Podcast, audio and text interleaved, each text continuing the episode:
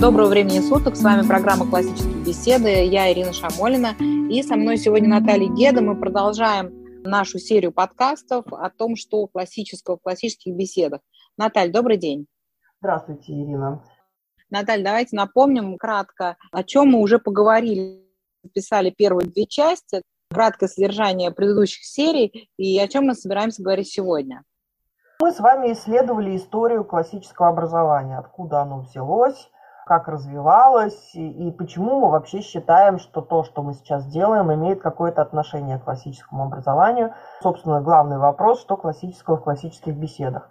Наша основная задача – это проследить мысленным взглядом, да, таким всю извилистую очень историю развития классического образования. Понятно, что оно развивалось нелинейно. И то, что делаем мы сейчас, может ну, значительно отличаться от того, что когда-то было. И вот сегодняшняя наша часть, которую мы рассмотрим, а это именно история классического образования в средние века, и вот эта концепция, которую мы сегодня рассмотрим, концепция семи свободных искусств в изложении Блаженного Августина, она прям будет сильно отличаться от того, к чему мы привыкли. Рассмотрели бы с вами античный период развития классического образования, обнаружили там чуть ли не современную систему образования, включая наши любимые классические беседы, но вот это вот устройство образования в античности, оно отклик имеет и в любой вообще образовательной системе современности, да, и мы это нашли. Далее мы доказали, что классическое образование можно называть христианским, потому что в первые века христианства оно очень сильно трансформировалось благодаря христианским богословам. И расстались мы с вами в прошлый раз на очень высокой ноте. Мы говорили о богословии отцов-капитакийцев, которые, как известно, были весьма классически образованы и мечтали о преобразовании христианском классического образования с тем, чтобы это было именно христианская пайдея, да, пайдея Христа. И целью вот такой пайдеи Григорий Богослов провозгласил не более не менее как обожение. И на этой очень высокой ноте мы с вами расстались, так сказать, озадаченные. Потому что звучит это все очень высоко, красиво и привлекательно, да, но весь вопрос, а как? Как достичь этой, безусловно, замечательной цели? С помощью каких шагов? То есть звучит замечательно, но что делать-то? Что делать? Вот на этом мы расстались. И сегодня мы с вами снова встречаемся для того, чтобы вот это вот что делать, немножко исследовать. Да, термины тривиум и квадривиум, они возникли в средние века и позже. То есть формулировка классического образования в таком виде, в каком мы ее знаем, она принадлежит именно к этому периоду, правильно? Да. Но об этом чуть позже, потому что я сначала хочу вообще представить то, о чем мы будем сегодня говорить. Потому что план Григория Богослова, он раскрылся в произведении Аврелия Августина, их позднего современника, младшего современника. Он еще не был блаженным, он еще был такой молодой э, пылкий юноша, который недавно обратился, а так он был ученым, ученым неоплатоником, тоже классически образованным, разумеется, но не знавшим греческого языка, он знал только латынь.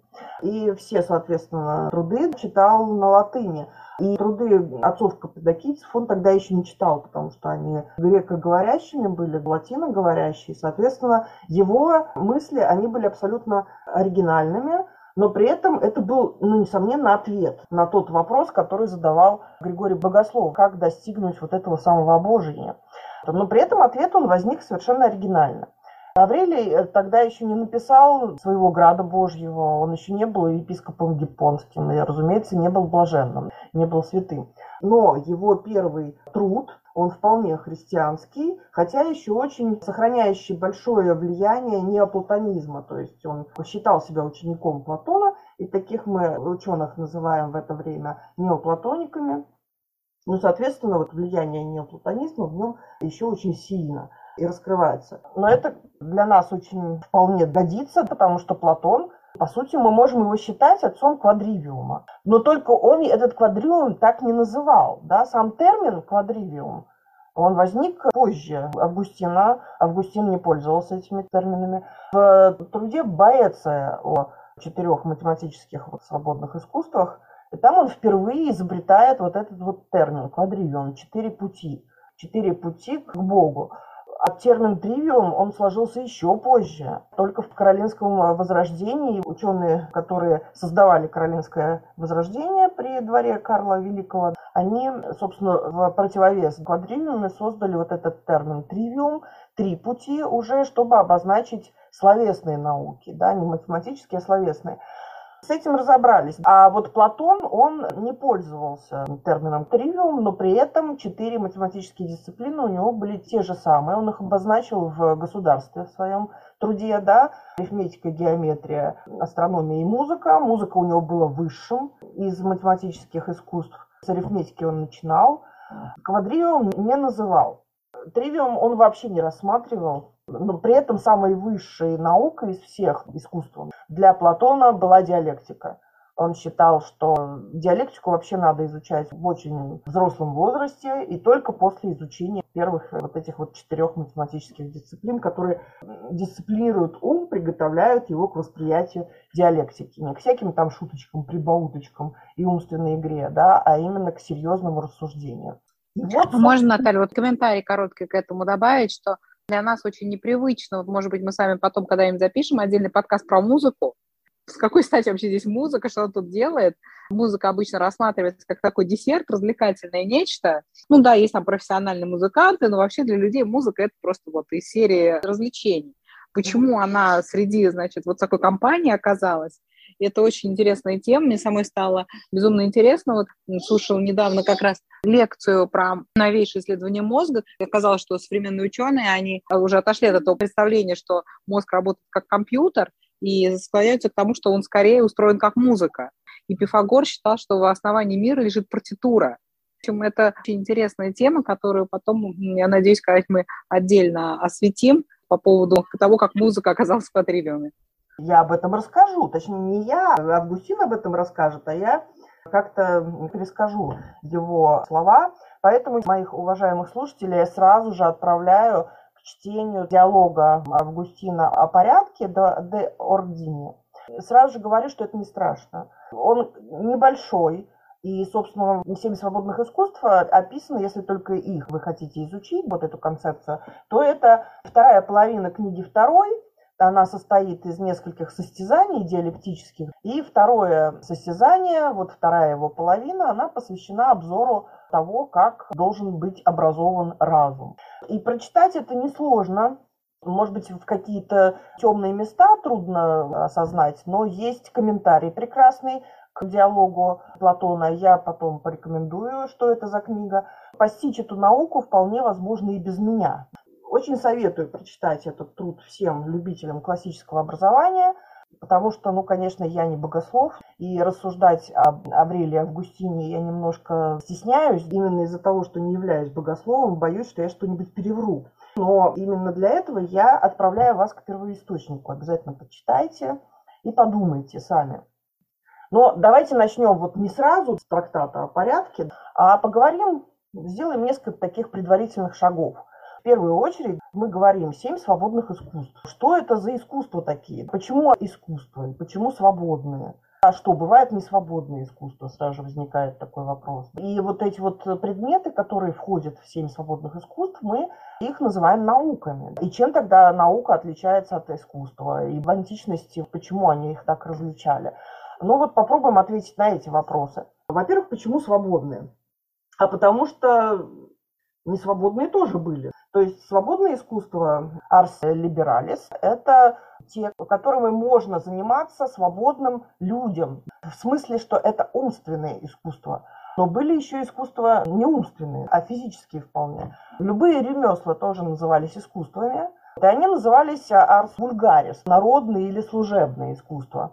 Все то, что мы привыкли называть изящными искусствами, вот тогда называлось служебными. Это и живопись, и скульптура, и музыка не в смысле теории, а именно практики. Вот все это были вульгарные такие служебные искусства, да, которыми не свойственно заниматься благородным людям, воспитанным. Это вот что касается свободных. А что такое искусство и почему искусство? Да? Ну вот все, любые ремесла, то, что мы сейчас называем предметные области, в античности назывались искусствами.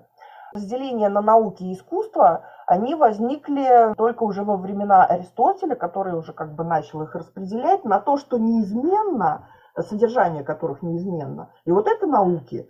А то, что подлежит изменениям, например, грамматика какая-то, она меняется во времени. В диалектике тоже постоянно открываются какие-то новые методы, новые законы какие-то выводятся, новые силлогизмы открываются. Это изменяемое, соответственно, это искусство. Такая дефиниция, сейчас э, совершенно другое значение вкладывается в эти слова, в эти термины. В этом разобрались, двигаемся дальше. Теперь, почему блаженный Августин? Почему? Конец четвертого, начало пятого века. И опять вопрос. Мы с вами постоянно говорили, что эти искусства, эти предметы процветали, развивались в античности уже полтысячелетия к этому моменту, даже больше, уже почти тысячу лет. Властвовали умами, что называется. И почему же только блаженный Августин? Мы уже говорили, что в принципе, несмотря на то, что все эти искусства, они входили в образовательный канон античный, а потом и христианский уже много-много столетий, вот этой концепции, да, вот этого цикла из семи, именно из семи свободных искусств их не было. То есть набор дисциплин для изучения мог быть свободным каким угодно. Единственное, что низшая ступень, она всегда была грамматическая. То есть понятно почему, потому что, ну, конечно, невозможно ничему учиться, если ты не грамотен. А грамотен ты не будешь без грамматики. Поэтому грамматическая школа, основа основ, и в этой грамматической школе учились все образованные люди. Как правило, за ней следовало риторическое, но не обязательно. Ты мог сразу же после этого заняться диалектикой. Мог сразу же после грамматики даже замахнуться на какую-нибудь философскую школу, но это сложнее гораздо. Чаще всего на ступень философии переходили либо после риторики, либо после диалектики. Математика как таковая, то есть квадривиум, вот тот самый описанный Платоном, он был не обязателен вообще. Ну, я, собственно, об этом говорила. Да? Это такой факультатив для особо одаренных. Те, кто ищет истину особенно горячо, те идут и изучают Платоново искусство, так называемое. Арифметику или аритмологию их называли. Геометрию, музыку и астрономию, наконец. Собственно, для большинства людей это совершенно не считалось необходимой наукой или искусством. Платон, да, он считал, что эти четыре искусства абсолютно необходимы для всех, кто претендует на государственное управление. Ну, собственно, квадривиум был описан им в трактате государства, потому что этот трактат описывал подготовку государственных деятелей. Ну, а тех, кто не претендует на такую карьеру, они могут вполне и без четырех математических дисциплин обойтись. Поэтому впервые только Блаженный Августин, несмотря на то, что о свободных искусствах писали разные в античности писатели, и Цицерон, и Ворон, и Сенека, ну, правда, Сенека критиковал, он говорил, вообще не нужны эти свободные искусства, нужно только добродетель развивать, больше ничего. А без всех этих искусств можно обойтись. Но это уже упадок, это даже имперского Рима, имперской античности, упадочная такая, потому что ну, действительно в это время свободное искусство превратились примерно в то же самое, что вот сейчас не свободное, да, что называется, просто в средства для подготовки, для обретения профессии. А профессия нужна для того, чтобы получать деньги. Ну, о чем, собственно, Сенека и пишет. Все эти ваши учителя, они только деньги высасывают, поэтому не обращай на них внимания, лучше развивать добродетели. Но это упадок античности в позднем имперском Риме, уже христианство началось, мы знаем театр времен Нерона и Сенеки, это, собственно, в этот момент уже вовсю шли преследования христианства. Поэтому свободное искусство в этот момент переживали упадок, и из этого упадка их вытащил, он их спас от этого упадка, ну кто? Аврелий Августин, он вернул им их достоинство, да, вот в своем вот этом трактате де Ордене.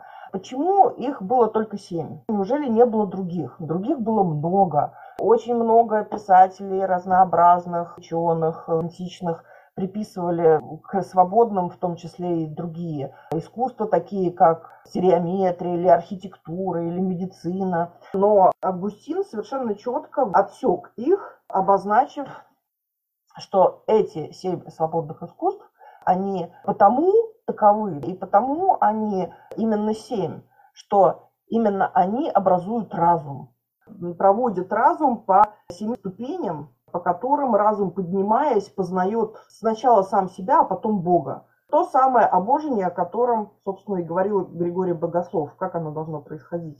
То есть человек, созданный по образу и подобию Божию, должен каким-то образом сначала в себе это подобие открыть, а затем через это подобие открыть уже и Господа, уже и Бога, узнать Его. И понять, что они суть одно, таким образом происходит вот это самое обожение. Еще надо пару слов сказать о том, что вообще это очень интересный трактат, потому что на самом-то деле он не о семи свободных искусствах, в нем совершенно другая тема. Тема – это божественный порядок, в который что включено и что за пределами. Может ли быть что-то за пределами божественного порядка, или все в него включено, включая зло. И очень интересно и остроумно отвечает на эти вопросы участники диалога. Но главная мысль, которую там проводит Августин, это то, что то есть я могу ответить вам на этот вопрос, но вы не поймете. Точнее, вы его услышите, но вы возмутитесь против него, он вас возмутит. А ответ это то, что зло включено в божественный порядок, но Бог не ответственен за это зло. Вы это не поймете, пока ваш ум не поднимется вот по этим семи ступеням от чувственного к духовному, самому разуму. Когда вы подниметесь по этим семи ступеням и оглянетесь назад и заново зададите этот вопрос, вы вообще не поймете, в чем противоречие. Вы его не увидите, потому что божественная премудрость, вот этот божественный разум и этот порядок, в котором устроен все мироздание, вам станет очевиден. И этот вопрос будет снят. То есть вопрос возникает только у невежд, у глупцов, как их называет Блаженный Августин, которые не видят всю картину в целом. Я тут себе позволю небольшую цитату, как он это описывал. Но ведь это то же самое, как если бы кто-нибудь, имея до такой степени слабое зрение, что взор его на мозаичном полу не мог бы охватить пространство больше одного квадратика, стал бы укорять художника за неумение давать этим квадратикам порядок и известное расположение. Разве виноват художник в том, что его критик не способен воспринимать его мозаичные работы, сливающиеся во всей своей совокупности в одно прекрасное целое? Но ведь именно это и происходит с теми недалекими людьми, которые, не будучи в силах своим слабым умом объять всю совокупность и гармонию вещей, если что-нибудь причиняет им вред, и, по их мнению, этот вред велик, считают, что и во всем прочем царит великая мерзость. А важнейшая причина этого заблуждения заключается в том, что человек не знает самого себя. А чтобы познать себя, нужна большая привычка отвлекаться от чувства, сосредоточивать душу и удерживать ее саму в себе. А этого достигают лишь те, кто всякие раны мнения, наносимые течением обыденной жизни, или прижигают уединением, или излечивают, занимаясь свободными науками. Возвращенная таким образом сама в себе душа постигает, в чем состоит красота Вселенной, правильно названные так от слова единство – университатис. Подобная красота недоступна душе, которая обращена на множество отдельных предметов и с жадностью гоняется за нищетой и не знает, что ее можно избежать простым удалением от толпы. От толпой же я понимаю не людскую толпу, а толпу всего, что действует на чувства. И неудивительно, что душа терпит тем большую нищету, чем большее количество старается охватить. Я не буду вас бомбить цитатами, чтобы понять мысль, все-таки несколько отрывков из произведения оно необходимо. Так вот, собственно говоря, с чего начинается описание Августином цикла семи свободных искусств? с рассуждения о том, что вообще такое человек. Мы, кажется, вроде об этом уже говорили, ну, сейчас повторю. Августин, его определение, ну, точнее, не только его, оно вообще старое, но он еще раз э, озвучивает. Человек – животное, разумное, смертное. То есть животное, и здесь вот противоречие. С одной стороны смертное, с другой стороны разумное. Чего хочет человек? И чего он боится? Боится человек смерти, а жаждет он бессмертия. Каким образом э, возможно избежать смерти и достичь бессмертия? Удаляясь от всего того, что делает его смертным, то есть удаляясь от животности, да, и приближаясь к тому, что делает его бессмертным, то есть к разумности. Тут вот уже некий вектор в математике называется. Вектор движения, он уже рисуется от смертности к разумности, то есть бессмертия человек должен стремиться раскрыть в себе разумную часть, если он хочет бессмертия, если он жаждет бессмертия. Цикл свободных искусств он рассматривает именно как цикл возвращения души к самой себе. И это на латыни очень смешно, называется регрессус, то есть регресс, да, возвращение. а в противоположность прогрессу, а прогресс рассматривается как проникновение души в материальный мир. Прогресс по Августину – это проникновение души в материальный мир. А как интересно, да. Наталья, получила совершенно да. другое наполнение, эти термины Абсолютно. в настоящее время. Противоположные прямо. Да. Вернее, там даже о душе-то речи уже нету. То есть прогресс – это просто типа за все хорошее. Причем это хорошее может быть понято абсолютно, в него вкладывается совершенно непредсказуемые идеи, да, и научно-технический прогресс.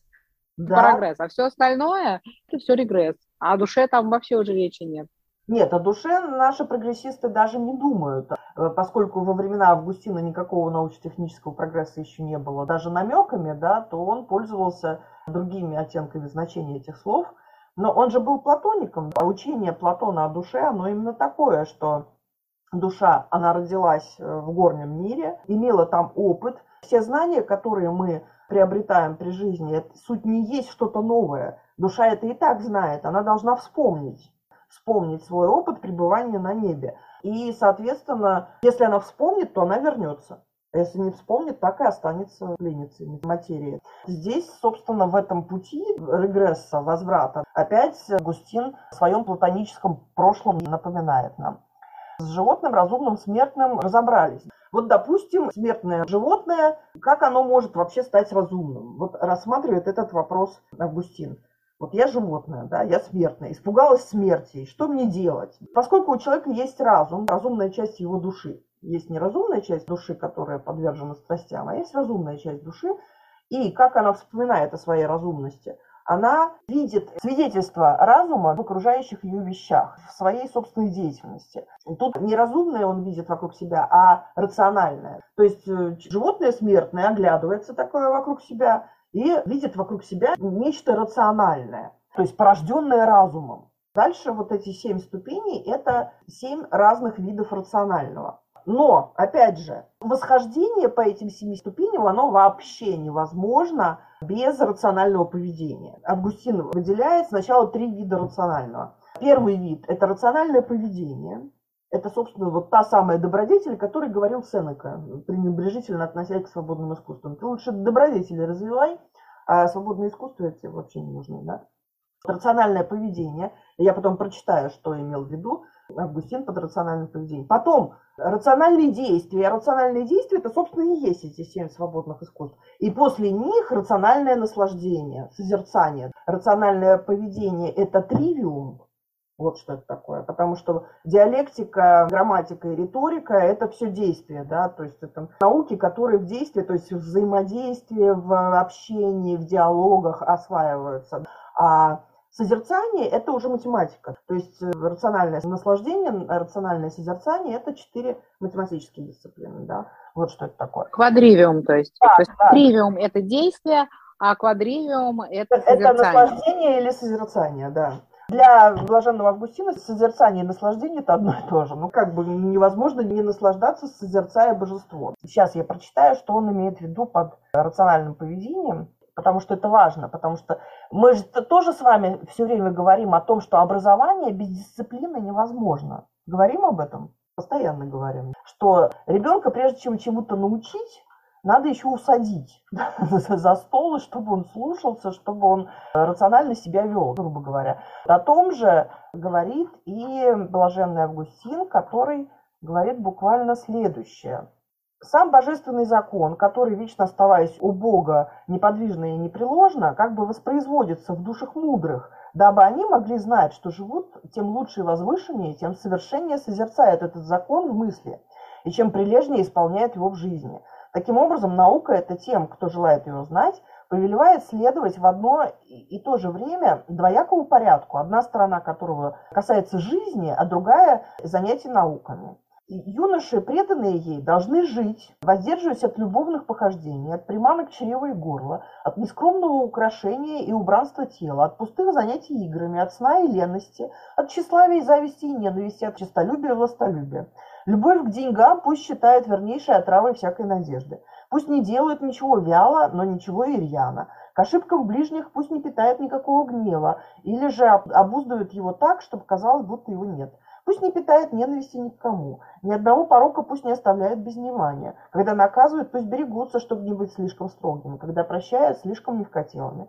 Пусть не наказывают ничего такого, что не в состоянии быть лучше, и не извиняет то, что делается хуже. Пусть считает своими родными тех, над кем дана будет им власть.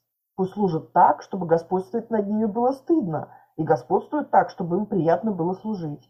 Чужим ошибкам пусть не будут суровы. Вражды пусть избегает самым тщательным образом. Вражду к себе переносит равнодушно, мирится как можно скорее. В сношениях и обращениях с людьми достаточно сохранять одну эту народную поговорку. Никому пусть не делают ничего такого, чего не желает себе.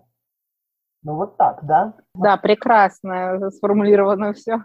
Вот настолько подготовленный человек должен приступать к семи свободным искусствам. Да, ну вот без комментариев, что называется. То есть, по большому счету, вот, вот такой вопрос, а зачем вот такому прекрасному человеку, да, еще и семь свободных искусств? Да. Где вы вообще найти этого человека, да. на котором можно это все увидеть? Такое ощущение, что он уже обожения достиг, вот, собственно говоря. Чего тут еще? Наталья, наверное, просто мы, люди, деградировали, уже живем как варвары, поэтому нам кажется, что такой человек – это что-то в сказках. Тогда, наверное, наверное, действительно такие были люди, встречались, по крайней мере. А сейчас это какой-то сказочный персонаж, Святцев такой. Вот Святцев что-то такое, да, это можете представить. Или вот в какой-то художественной высокой литературе, а вот в жизни, где такое найти, это прям ну, какой-то бином Ньютона. Да, кстати, вот вы очень хорошее замечание сделали, просто потому что это свойство поздней античной э, культуры.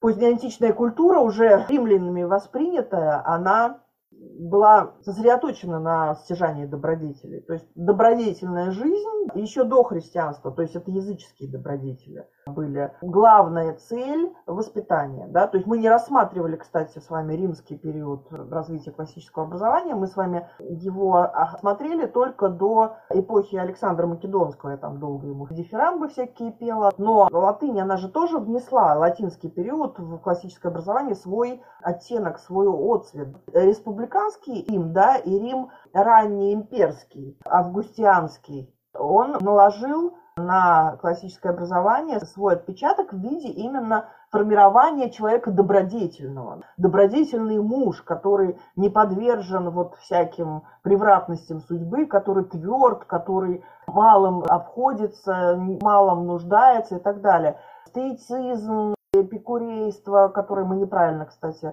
понимаем. Особенно стоицизм. И Марк Аврелий, вот знаменитый император, который вот эти вот гражданские добродетели, он возвел в ранг почитаемого культа. То есть и любой образованный, неразвращенный римлянин стремился вот к этим добродетелям на полном серьезе.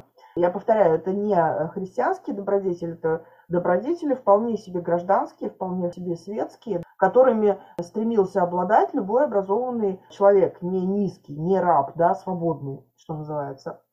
Поэтому, ну, действительно, то, что описывает Августин, это нам кажется чем-то таким из ряда вон выходящим, потому что, да, действительно, в нашем образовании, ну, не то, что нету культа добродетелей, это вообще сейчас считается чем-то страшным, да, это насилие, да, насилие над собой, как можно, особенно насилие над ребенком, как можно детей учить добродетели, да никак. А в античном Риме, именно времен его расцвета максимального, это было нормой. Ну а зачем еще учить ребенка? Неужели для того, чтобы он языком трещал? Нет, вот чтобы он был вот таким, как описывает Аврелий Августин. В их эпоху для людей это было нормально.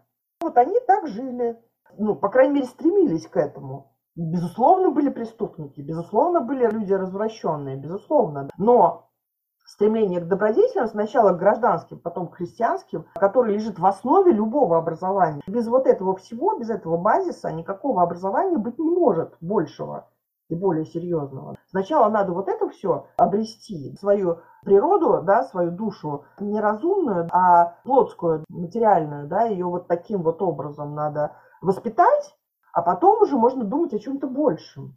А большем это вот познание душой самой себя. То есть человек должен познать самого себя, свою разумную часть. А после этого уже познать Бога как разум. А иначе как бы вообще невозможно. А теперь, после вот этого вот лирического отступления, можно перейти, собственно говоря, к семи свободным искусствам. Вот, разумная часть души, оглядываясь вокруг себя, она ищет э, отблески вот этого разума, порождающего да, вокруг, и находит. Первое, что она находит, это она находит язык. Потому что ну, как иначе душа может общаться с другой душой? Непосредственно же они не могут. Для того, чтобы выразить себя, им надо использовать слова, ну, какие-то звуки, которые складываются в слова. И опять же, тут сразу же Августин обращает внимание, что грамматика, вот он описывает грамматику, как искусство, которое позволяет душам непосредственно общаться между собой. И даже тем душам, которые не присутствуют рядом, посредством письменности могут общаться и души удаленные друг от друга, и во времени, и в пространстве. Очень красивое описание. И сразу же подчеркивает Августин то, что грамматика, то, что мы называем дисциплиной языковой наукой, языковым искусством словесным, она невозможна без математики. У него без арифметики не обходится ни одно из свободных искусств, и поэтому, в общем-то, их семь, конечно, но арифметики как таковой ступени отдельной у него вообще нет. Арифметика есть везде и во всем, на каждой ступени. На этапе грамматики она тоже присутствует, потому что слова невозможно было бы создать без числа. Только способность разума видеть бесконечность и членить ее на кусочки, на некие, и из этих кусочков складывать нечто рациональное, разумное целое, без этого невозможно э, без математики, без числа. Он говорит, что слоги, звуки, есть звуки чистые, то есть единичные, и множество. Это то есть согласные и гласные, например. Есть дифтонги, есть э, немые. Слога подразделяются на ударные и безударные, например. И дальше члены предложения, они тоже складываются. А потом э, предикативные части тоже складываются. Это же все тоже сложение, да, по сути. И он усматривает вот математику в грамматике, и дальше интересный момент, то, что в грамматику, кроме, собственно, азбуки и грамматики как таковой с описанием всех частей речи, членов предложения, еще Августин включает туда же и всю литературу, так и называет литература, и всю историю.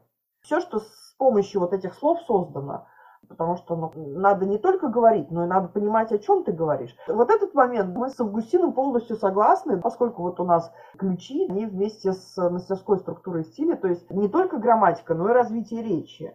Язык, он в речи разворачивается, и теория, и практика, они неразрывны друг с другом, и я была очень рада у Августина подтверждение вот этой нашей концепции найти. Он думает точно так же.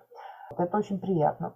Дальше, после языка и грамматики, разум открывает диалектику и риторику. Про диалектику я прочитаю, потому что очень красиво он диалектику описал, очень коротко и очень красиво.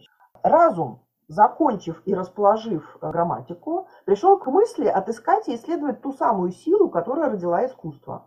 Ибо определением, разделением и приведением ее к сознанию он не только ее упорядочивал и давал известную стройность, но и защищал от всякой примеси и лжи. Да и, как он приступил бы к созданию другой, если бы прежде не различил, не обозначил, не привел в порядок эти свои орудия и инструменты и не произвел бы ту самую науку наук, которую называют диалектикой. Она учит учить, но она же и учит учиться. В ней обнаруживает себя разум и показывает, что он такое, чего хочет и что он может. Она знает знать. Она одна не только хочет, но и может делать знающим. Ну, потрясающе же. Что касается риторики, то ей уделено не очень много места у Августина. Он объясняет необходимость риторики в этих ступенях вот каким образом. Но так как есть очень много глупых людей, то таких надо было не только не столько учить, насколько их вообще можно было бы чему-нибудь научить, но часто и сильно возбуждать. И ту свою часть, которая делала бы это, наполнив свое луна забавами для разбрасывания их народу, она и назвала риторикой. Вот.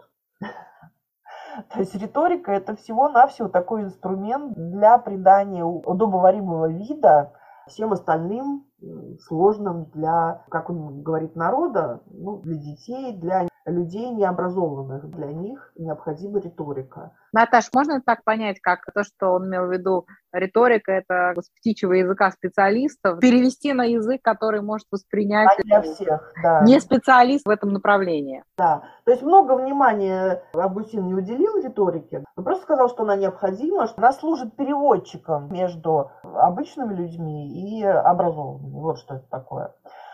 Вот, и вот теперь мы переходим к музыке, наконец-то. Разум открывает музыку. Но как он ее открывает? Вот после того, как изучил язык, изучил самого себя, научился на специальном языке говорить с теми, кто ниже находится. После этого разуму становится скучно, и он хочет подняться еще выше, к вещам божественным.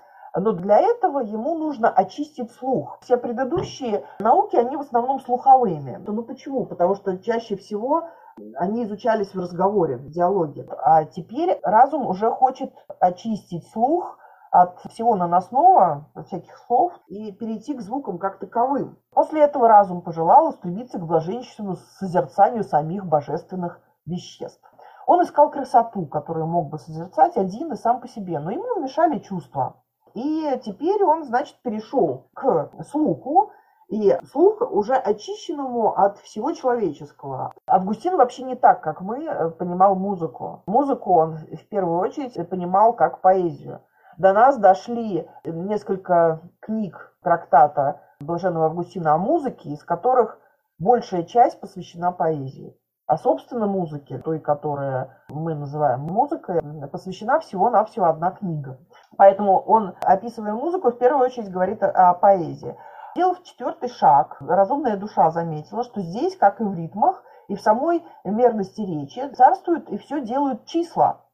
Смотрелся самым внимательным образом, какого рода они, и нашел их божественными и вечными, особенно потому, что при помощи их он вырабатывает все наиболее возвышенное – Дальше поэзия это что? Это максимально организованная и структурированная речь. Здесь мы считаем не меньше, чем говорим. То есть надо постоянно считать ударения, постоянно считать стопы, количество букв в каждом слове, количество слогов, ну это понятно чередование рифм, вот это вот все надо тщательнейшим образом учитывать. И количество строф в стихах типа сонетов, например, все очень жестко. Поэтому, да, безусловно, это наиболее математический из всех видов словесных искусств. Августин уже не относит поэзию к словесным искусствам. А если учесть, что поэзия вся в античности пелась, то есть она не декламировалась, это было именно пение. И для того, чтобы прочитать свой стих, ты должен его не просто там на табуреточке встать и исполнить, а ты должен был его спеть. И голос – это музыкальный инструмент. Музыкальный инструмент, который не просто издает некие звуки, он произносит еще какой-то осмысленный текст. Безусловно, к музыке Августин относит и струнные, и ударные инструменты. Духовые, струнные и ударные он считает одним и тем же. Но, собственно, об этом сильно не распространяется. Просто еще раз говорит о том, что как в поэзии, так и в музыке инструментальной властвует число. И чем больше чисел в музыке, тем более она гармонична, тем более она услаждает наш слух, тем более она совершенна. Ирина, я ответила на ваш вопрос про музыку, как она попала в число математических? А, да, вполне понятно. Я думаю, что, может быть, еще мы потом как-нибудь историю проследим вот этой вот музыки, как пифагорейцы, да, ее понимали, и вот на протяжении ага. развития этой мысли, потому что совсем незнакомая тема в школе, если она есть вообще в школе, да, как МХК, назывался у нас предмет по мирах художественной культуры. Это такой факультатив, факультатив, да, такого развлекательного характера. Рассматривать разгрузочный. Как раздел математики не приходит в голову никому. Безусловно. Да, а да, то есть это совсем незнакомая, такая, скажем, забытая напрочь концепция. Сейчас она, поэтому для нас звучит как совершенно что-то новое. Поэтому, да. может быть, об этом отдельно потом как-нибудь поговорим. Но в рамках этой части все понятно, да, спасибо большое. Да. То есть такой переход от словесности к чистой математике. Те, кто уже немножко знаком с нашим курсом мелодии, уже понимают, почему этот курс вызове альфа, он так сильно отличается от курса сольфеджио, который в музыкальных школах. Там э, так активно акцентируется математическая составляющая.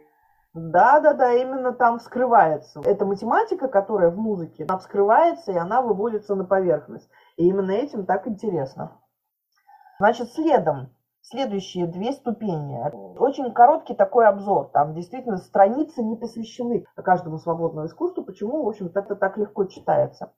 Итак, следующее две ступени – это геометрия и астрономия. После того, как очищен слух, очищен с помощью музыки, после этого остается очистить только зрение. мы должны от материальных форм, которые очень часто грубые, несовершенные, некрасивые, перейти к красоте, к вечной красоте. А как мы можем это сделать? Через созерцание прекрасных форм, совершенных форм, которые мы находим как на Земле, в виде линий, кругов, квадратов, э, треугольников, так и на небе в виде движения светил. Как об этом сам говорит э, Августин. Отсюда разум перешел в область знания и, осматривая землю и небо, почувствовал, что ему нравится ничто иное, как красота. А в красоте образа, а в образах измерения, в измерениях числа. И задал самому себе вопросу, такова ли там линия, такова ли округлость, таковы ли все другие формы и образы, какие существуют в его понятии. И он нашел их гораздо худшими. Нашел, что все, что видит глаза, ни в каком отношении не может быть сравнимо с тем, что усматривает ум. Различив все и упорядочив, он возвел это в науку и назвал геометрией. Сильное впечатление произвело на него и движение неба, заставив тем самым присмотреться к нему повнимательнее и исследовать. И там, в постоянном чередовании времен и точных и определенных течениях звезд, в известных пространствах и расстояниях он увидел господство того же самого измерения, тех же самых чисел. И сводя подобным же образом через определение развлечений к порядку и это, он произвел астрономию, предмет крайне важный для суеверных и пытку для любопытных. Собственно говоря, вот они, математические науки, но арифметики наверху у него нет. Почему? Потому что, я повторяю еще раз, да, арифметика, аритмология, она присутствует у него на всех этапах везде, и в грамматике, и в риторике, и в диалектике, он находит числа в первую очередь. Поэтому на любой ступени математика присутствует. Поэтому отдельно он ее не описывает. Она просто есть везде. Число для него главное. Что же тогда седьмая ступень? А седьмая – это философия. Итак, держать порядка, преданная уже философии душа прежде всего изучает саму себя. Когда это знание убедит ее, что разум ее принадлежность, или что она сама есть разум – и в разуме нет ничего лучше и могущественнее чисел, или сам разум есть ничто иное, как число. То есть мы с вами, поднимаясь по ступени из семи свободных искусств, попадаем в область чисел, и философствуем с помощью чисел, во всех философских категориях видим числа. Никуда мы мимо математики не пройдем, и никуда мы не денемся. И тут интересный очень вывод, что если вам все это очень трудно, да, если вы, обзирая все эти искусства, пугаетесь, приходите в ужас, увидев этот лес искусств, как он говорит, то вы можете ограничиться двумя дисциплинами, это диалектика и наука о числах. А если и то, и другое вам сложно, то тогда хотя бы науку о числах. А если наука о числах вам тяжела, ну тогда выучите хотя бы число один. Число один считает э, Августин очень важным. Почему? А вот потому.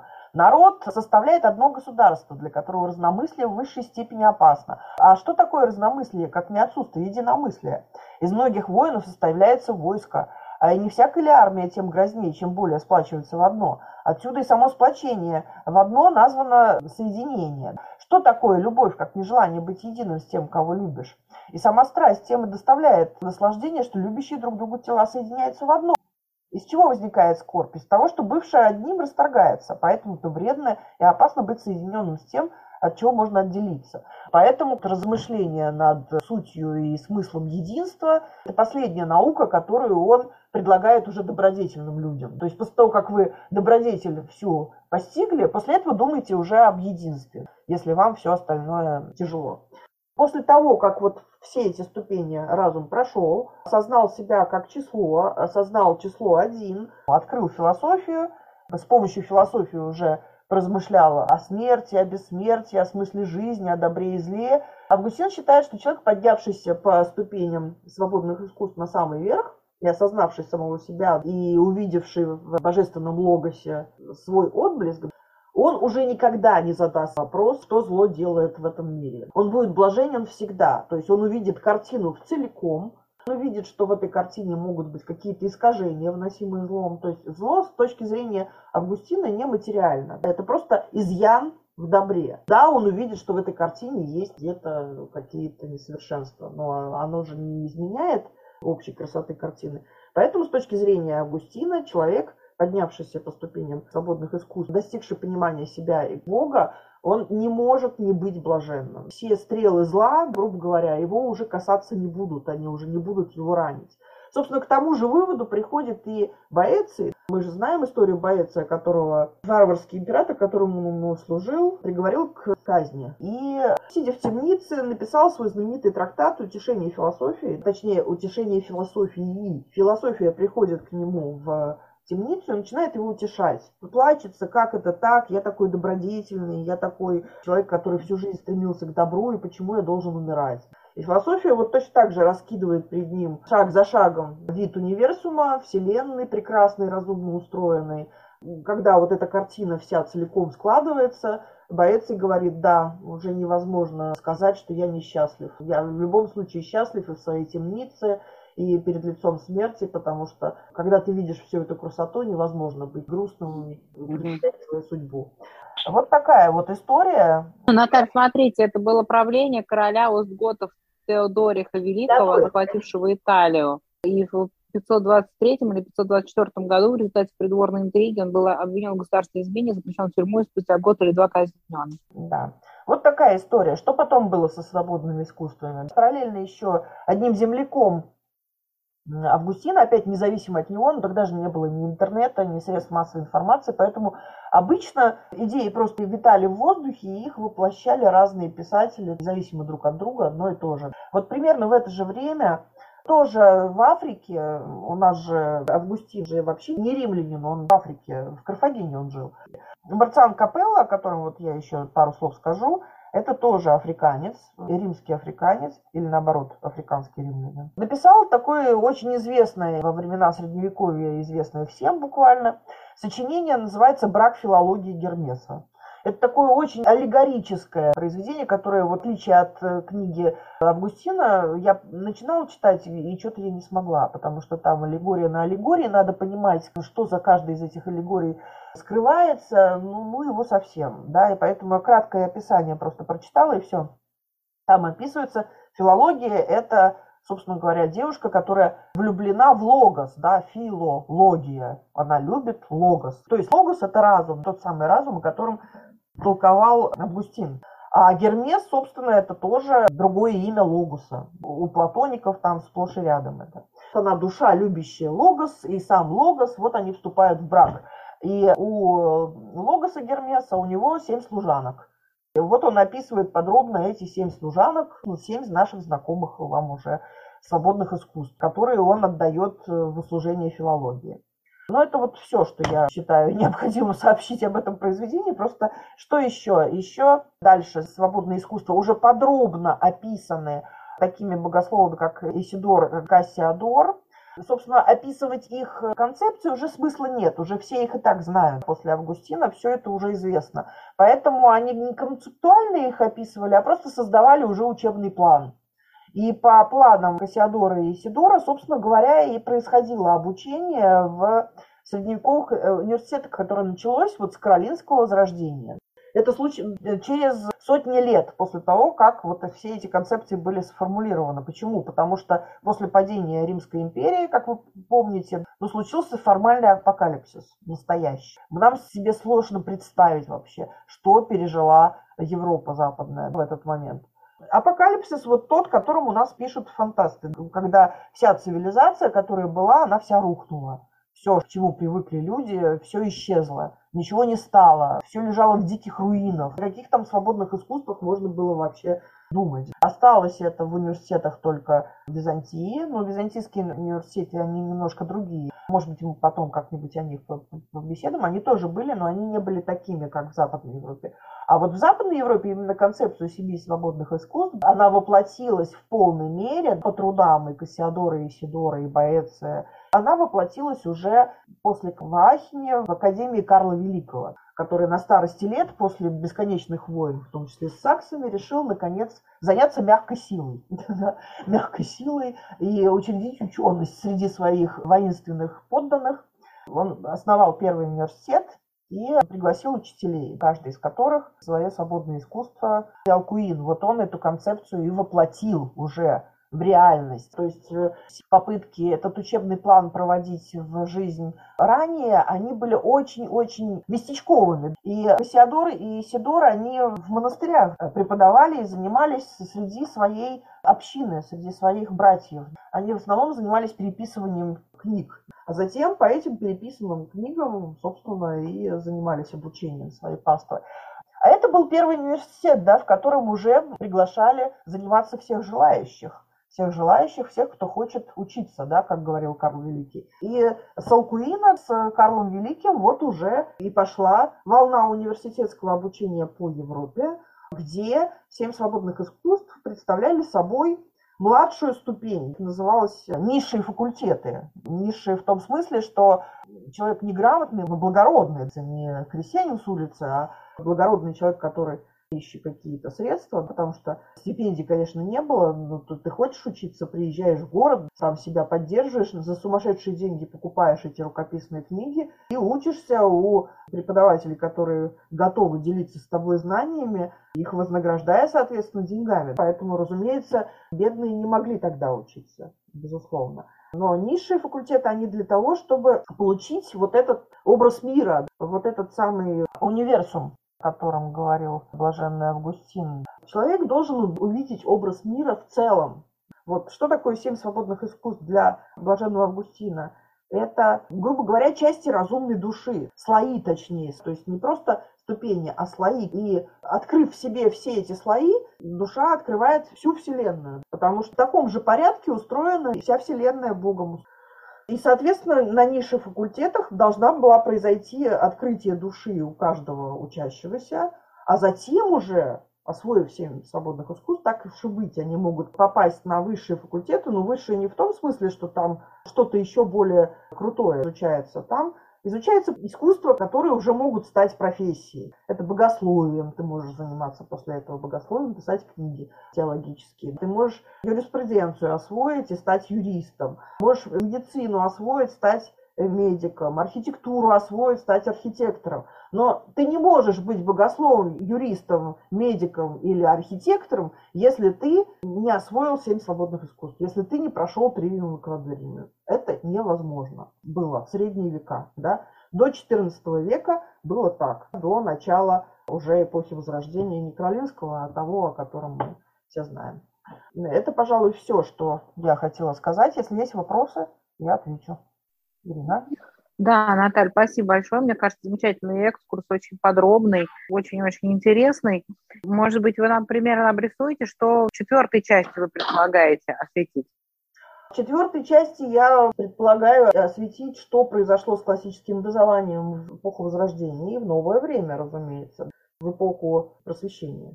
Да, отлично. Трансформация, серьезная трансформация. Классическое образование превратилось в то, что мы сейчас называем гуманитарным, и оно стало прибежищем не университетов уже, а школ, гимназий. Угу. Образование перестает быть образованием взрослых, потому что вот все, что мы раньше с вами обсуждали, это было образование людей взрослых. Начальное образование все дети из благородных семей всегда получали дома. Это было семейное образование. А любой тривиум осваивали уже в университете серьезные взрослые люди, которые могут существовать отдельно от своих семей. А чем дальше в наше время, тем с более младшего возраста дети учатся, не попадают в школы, в гимназии, и тривиум опускается все ниже, ниже и ниже. А сейчас вот слово тривиальный, как вы считаете, какой у него корень? Ну, синоним его банальный. Да. Это как банально, да, как будто это все уже этим овладели давно. Да, но тривиальный это происходит от тривиума. Тривиальные науки их называли. Грамматика, логика и риторика – тривиальные науки, чтобы вы знали. Вот. В гимназии они уже становятся действительно тривиальными, да, то есть для детей. На самом деле, Наталья, интересно получается, что вполне логичная динамика изменения смысла у этого термина, да, так же, да, как да, с высшим да. образованием – высшее образование, которое, в общем, перестало само это название содержать коннотацию с каким-то узким кругом людей, для которых это образование, оно сейчас стало общим образованием, да, когда у нас 90% школьников идет получать типа высшее образование.